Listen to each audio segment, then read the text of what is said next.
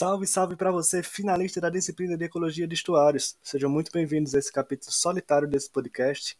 E hoje vou apresentar para vocês um artigo bem simples da temática de diversidade de espécies relacionada a impactos da degradação urbana, com ênfase, claro, nos nossos amigos zooplanctônicos. O título do artigo é Composição e Abundância do Zooplâncton em um Córrego Urbano, de autoria de Renata Martins dos Santos, Raquel Aparecida Moreira e Odete Rocha. O artigo ele começa com a contextualização sobre a situação de ecossistemas aquáticos que são submetidos a grandes impactos, que são causados por atividades antrópicas que são desenvolvidas em seu entorno. É, os autores eles citam que geralmente a qualidade das águas está intimamente ligada às condições econômicas e de saneamento básico dos grandes centros urbanos e que a gestão desses ambientes é um grande desafio né, para os administradores das diferentes esferas do poder público. É, estudos como esse artigo, eles têm sido incluídos nos protocolos com o intuito de avaliar modificações é, que são causadas nos ecossistemas aquáticos por várias atividades impactantes, como a introdução de espécies exóticas, o assoreamento, o desmatamento e a contaminação por esgotos domésticos e industriais.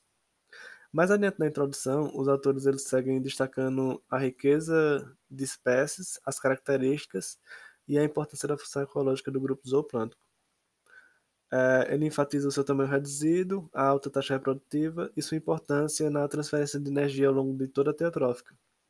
É, o objetivo desse artigo ele foi contribuir para o conhecimento da riqueza e abundância do zooplâncton no córrego Santa Maria do Leme, é, a fim de complementar na avaliação da qualidade da água e detectar também os efeitos de um ambiente lótico sobre essa comunidade.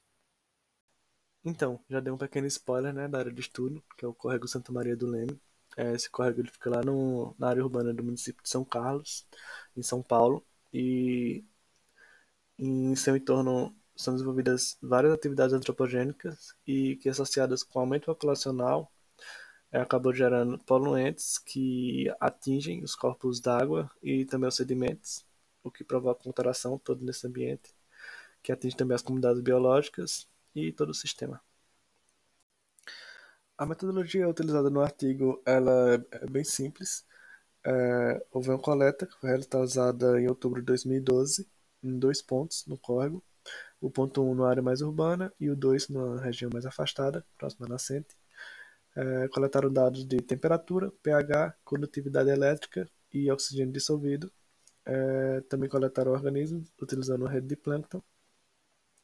Depois fixaram esses organismos e no laboratório eles foram identificados e quantificados.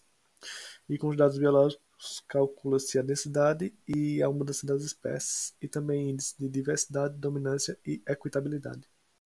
Os dados abióticos basicamente apresentaram normalidade em todos, não saiu muito do padrão. A temperatura 22 graus Celsius, é, o pH foi ácido devido a uma, a uma, presença de grande quantidade de ácidos úmicos, o que também deixa a água escura. É, o OD foi em média 6 mg por litro, está dentro da faixa de encontrado em outros ambientes aquáticos urbanos. Basicamente isso.